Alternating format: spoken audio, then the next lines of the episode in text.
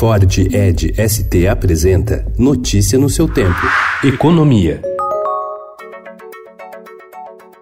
Em busca de uma maioria consolidada para aprovar a reforma da Previdência, o relator da proposta, deputado Samuel Moreira, do PSDB de São Paulo, indicou ontem que vai excluir estados e municípios do texto, abrir mão de mudanças na aposentadoria rural e nos benefícios assistenciais a idosos miseráveis, além de alterar outros pontos do texto, como a transição e as regras para mulheres. O relatório será lido hoje na comissão especial. A meta é economizar um trilhão de reais.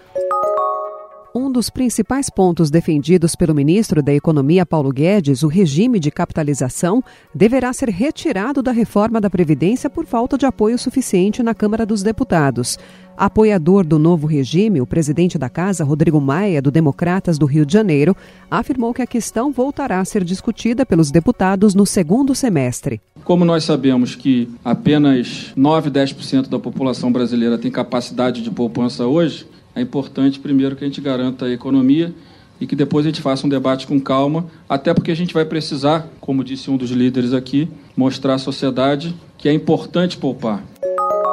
A indústria automobilística vai levar ao Ministério da Economia um estudo que prevê potencial de exportar de 800 mil a 1 milhão de automóveis, além do previsto atualmente, caso a alíquota de desconto do programa Reintegra seja ampliada de 0,1% para 10%.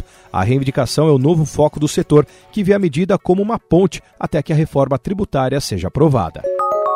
A exemplo do que já havia ocorrido com a indústria, o desempenho do comércio varejista decepcionou em abril.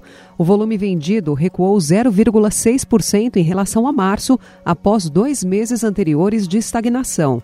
Os dados são da pesquisa mensal de comércio, divulgados ontem pelo IBGE.